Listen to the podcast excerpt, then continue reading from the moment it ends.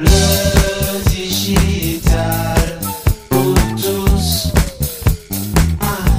près de deux ans, maintenant, nous travaillons tous différemment et nous voyageons aussi différemment. D'après un sondage effectué par Morgan Stanley, 27% des déplacements d'affaires prévoient d'être remplacés par des réunions virtuelles en 2022 et 19% en 2023. La crise du Covid n'a sans doute fait qu'accélérer notre conscience environnementale avec probablement une recherche plus prégnante d'être plus efficace dans nos déplacements personnels comme professionnels. Comment les acteurs du secteur du voyage d'affaires doivent-ils repenser leurs offres et doivent-ils chercher de nouveaux clients pour échanger sur cette transformation du modèle du voyage d'affaires? L'invité de cet épisode du podcast est Bertrand Godino. C'est le directeur général d'EasyJet pour la France et les Pays-Bas. Bonjour Bertrand. Bonjour PPC. Ravi Bertrand de t'accueillir ce matin. J'ai peut-être une première question pour toi, histoire de poser un peu le débat, poser le, le champ des possibles. Quels sont les grands enjeux du business travel pour euh, cette année 2022 Aujourd'hui, en fait, on voit euh, quatre enjeux principaux. Un enjeu économique, un enjeu social, un enjeu de durabilité et un enjeu de flexibilité. En quatre enjeux très clairs, euh, limpides. J'aimerais que tu creuses peut-être un peu dans le premier. Tu m'as parlé d'un enjeu économique. De quoi s'agit-il?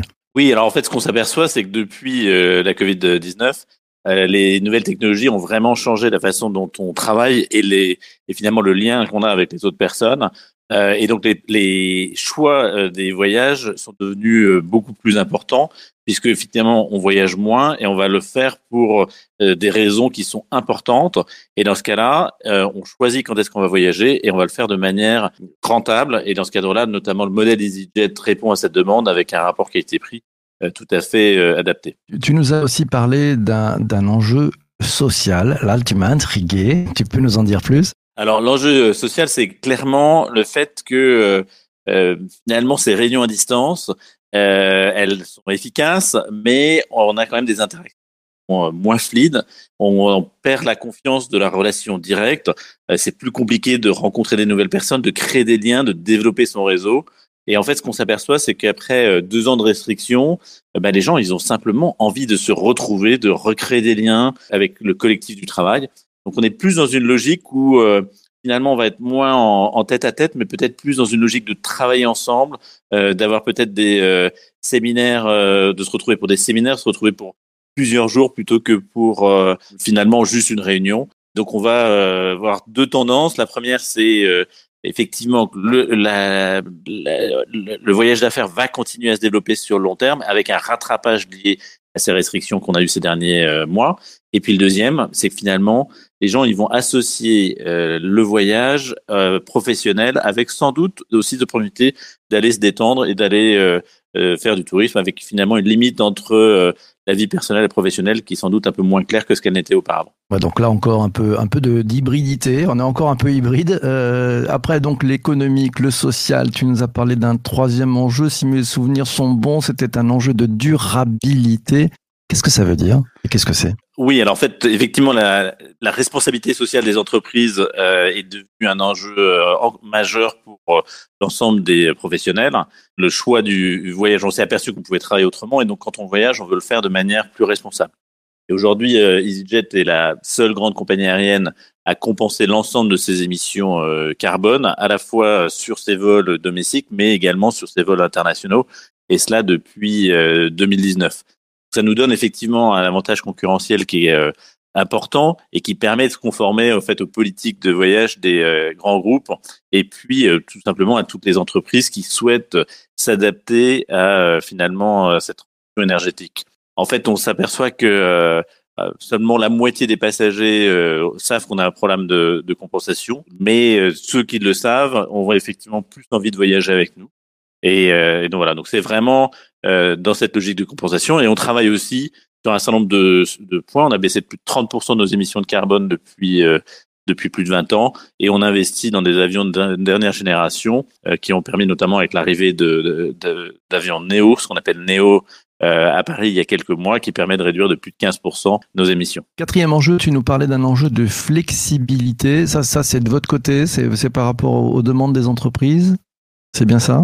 Oui, oui. En fait, on, a bien vu que la période euh, récente donnait beaucoup d'incertitudes, euh, avec notamment euh, des, des confinements, des contraintes de voyage, et donc les gens veulent pouvoir garder de la flexibilité. On s'aperçoit qu'ils réservent plus tard leur billet et, euh, et qu'ils souhaitent euh, pouvoir le changer. Et donc nous, on a notamment complètement changé notre politique par rapport à ça, et notamment on a prolongé au moins jusqu'à fin mars 2022 la possibilité de changer jusqu'à deux heures avant le vol nos, les, les, vols pour l'ensemble du réseau EasyJet et on s'aperçoit que les gens, euh, finalement, ça les rassure euh, et ça leur permet de, de faire un choix euh, responsable et dynamique. Allez, on attaque avec les premières questions. C'est une question d'Alice qui dit bonjour. Nombre d'entreprises disent vouloir voyager moins et mieux. question pour toi, comment pensez-vous que cela va se traduire dans les faits? Est-ce que les séjours sont plus longs, plus propres, avec peut-être de meilleures prestations autres Ça va changer comment? Alors effectivement, euh, ce qu'on commence à voir, c'est que euh, on a moins des gens qui font un, aller-retour euh, sur une journée. On a plus des gens qui vont effectivement prévoir des séjours un tout petit peu plus longs pour créer ce lien social, pour aller finalement dîner avec les gens, pour aller échanger plutôt dans une logique de groupe. Euh, et donc ça, c'est un point effectivement important. Le deuxième, c'est qu'effectivement, ils vont le faire de manière plus responsable. Et j'en ai parlé un petit peu sur la, la question de la durabilité, qui est euh, un choix où les gens ont, ont, changé leur façon de voyager et veulent faire avec euh, euh des compagnies qui, euh, qui sont responsables par rapport à ça. Et quelles sont les, les nouvelles questions que, que se posent les, les clients? Alors, les nouvelles questions, c'est effectivement des questions de flexibilité. On s'aperçoit que ils ont, euh, ils ont cherché euh, à, comprendre quels étaient euh, les, enfin voilà, comment ils peuvent modifier leur billet s'ils ont des challenges. C'est vraiment la question principale. et puis après, il y a aussi beaucoup de questions liées aux informations sur les voyages. Et donc, on a mis un, finalement un, site web d'information euh, sur la Covid, sur notre site web, qui permet de comprendre entre chaque pays quelles sont les contraintes éventuelles de tests antigéniques, de tests PCR, etc.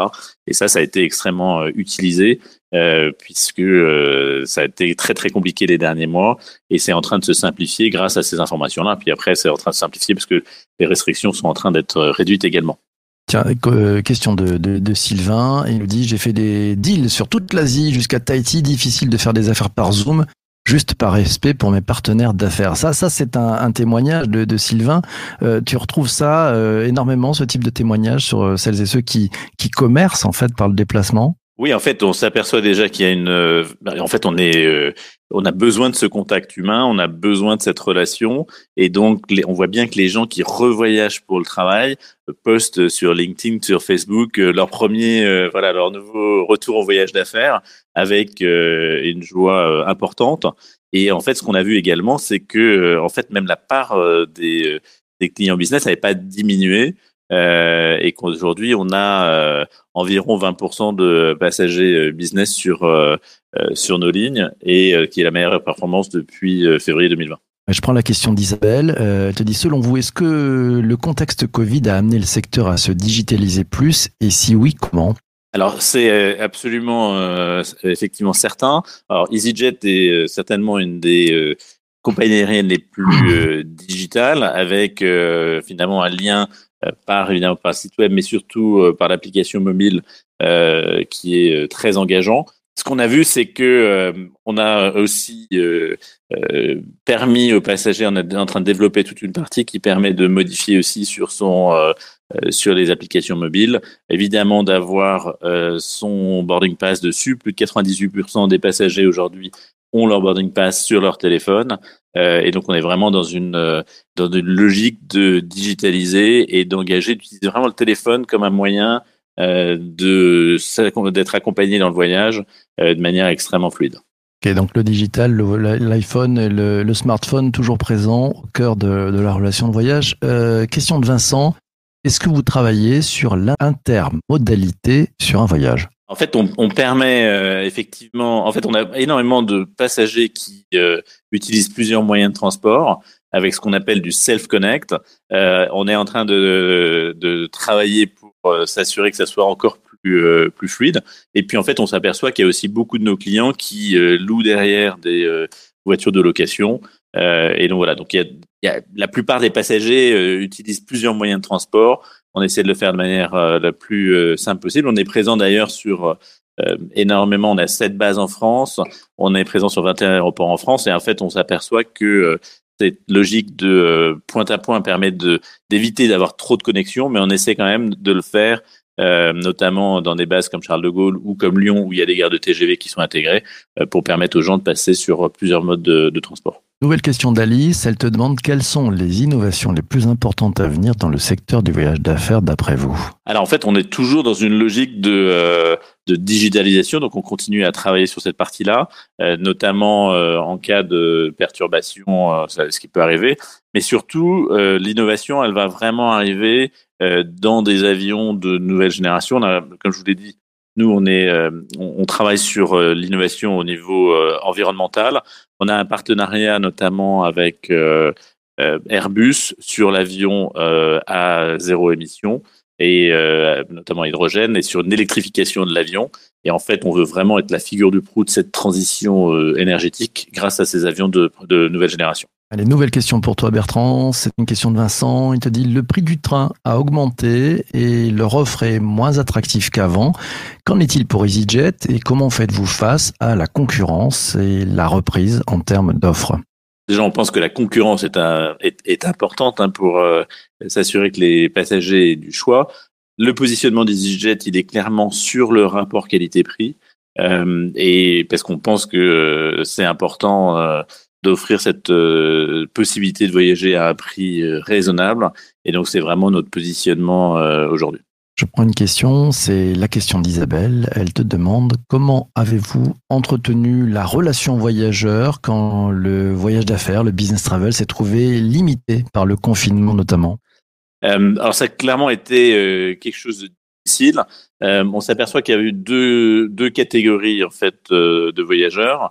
Les finalement les, les, les, PME ont continué de voyager parce qu'en fait ils avaient euh, besoin de rencontrer leurs clients et donc on a continué à avoir cette relation régulière. Ça a été moins vrai au niveau des grands groupes qui ont eu des politiques de voyage assez restrictives euh, et donc on est on, travaille avec les équipes de, voyage de ces grands groupes pour les accompagner sur ce le retour dans le monde du voilà du business travel en insistant évidemment sur euh, les enjeux euh, qu'on a parlé, donc ces enjeux économiques, sociaux, de durabilité et de flexibilité, euh, qui sont finalement les, les, besoins de ces voyageurs aujourd'hui. Finalement, en, si, si, je comprends bien, donc le, le, marché en fait a, plus facilement redémarré sur les, les, PME que sur les grandes entreprises. Hein.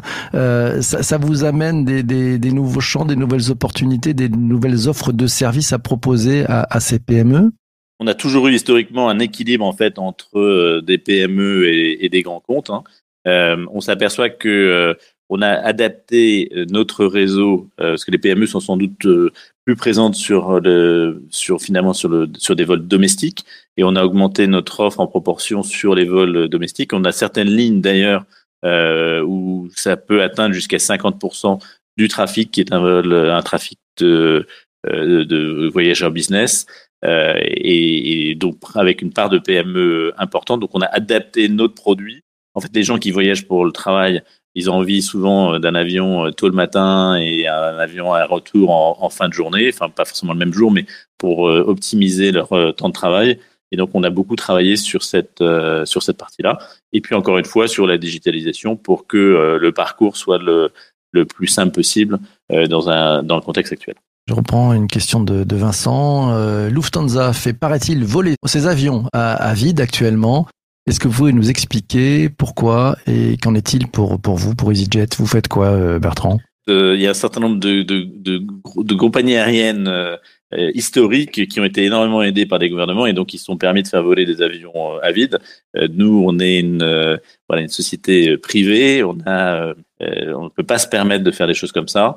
Et donc, on a euh, insisté pour maintenir des programmes de vol qui soient euh, effectivement avec des taux de remplissage qui soient importants pour assurer notre survie économique et puis pour aussi des raisons environnementales de faire voyager des avions à vide c'est c'est beaucoup moins intéressant que de le faire avec des avions des avions plans Isabelle euh, te pose la question. Euh, oui, cette histoire des PME qui, qui sont repartis plus vite, euh, qui ont redécollé plus vite hein, en voyage d'affaires, parce que les PME étaient moins digitalisées, avaient plus besoin de la relation commerciale terrain. C'est un peu ça aussi pour toi? Je pense que les PME ont plus besoin du lien. Je pense que c'est quand même le lien social et d'aller rencontrer ses clients. Il y a moins, euh, voilà, c'est plus le, le, le, contributeur individuel qui a besoin d'aller chercher ses clients, d'avoir cette relation-là.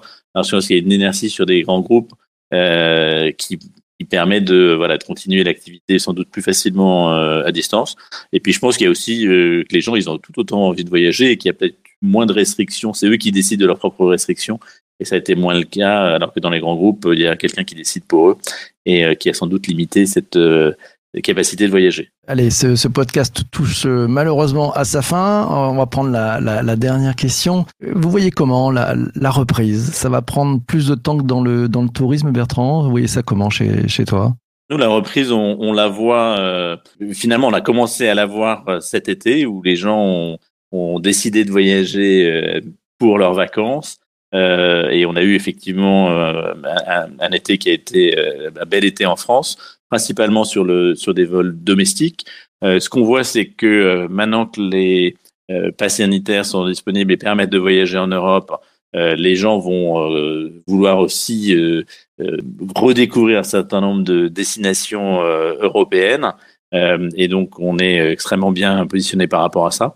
Et puis, on pense qu'effectivement, les gens vont être contents de se retrouver. Euh, vont vouloir le faire euh, de manière euh, responsable avec un rapport qualité-prix qui soit le meilleur possible. Euh, ils, comme on a toujours un petit peu peur des évolutions, je pense que la flexibilité va de plus en plus va continuer à être importante. Et c'est pour ça qu'on veut apporter cette flexibilité. Et, et, sans doute avec toujours une logique de réserver assez tard ces billets d'avion, qui est une tendance qui était déjà forte en France et qui s'est accélérée. Mais surtout, je pense que les gens se posent vraiment des questions sur euh, euh, la durabilité et vont choisir euh, des compagnies qui vont leur permettre à la fois de voyager sur des avions modernes qui consomment moins, mais également choisir une compagnie qui permet de compenser l'impact carbone. Voilà, donc c'est vraiment ces éléments-là qui vont être qui vont être importants.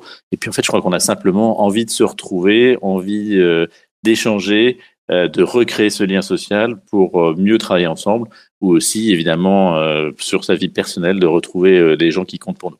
C'est tellement important, tu as bien raison, je suis entièrement d'accord avec toi.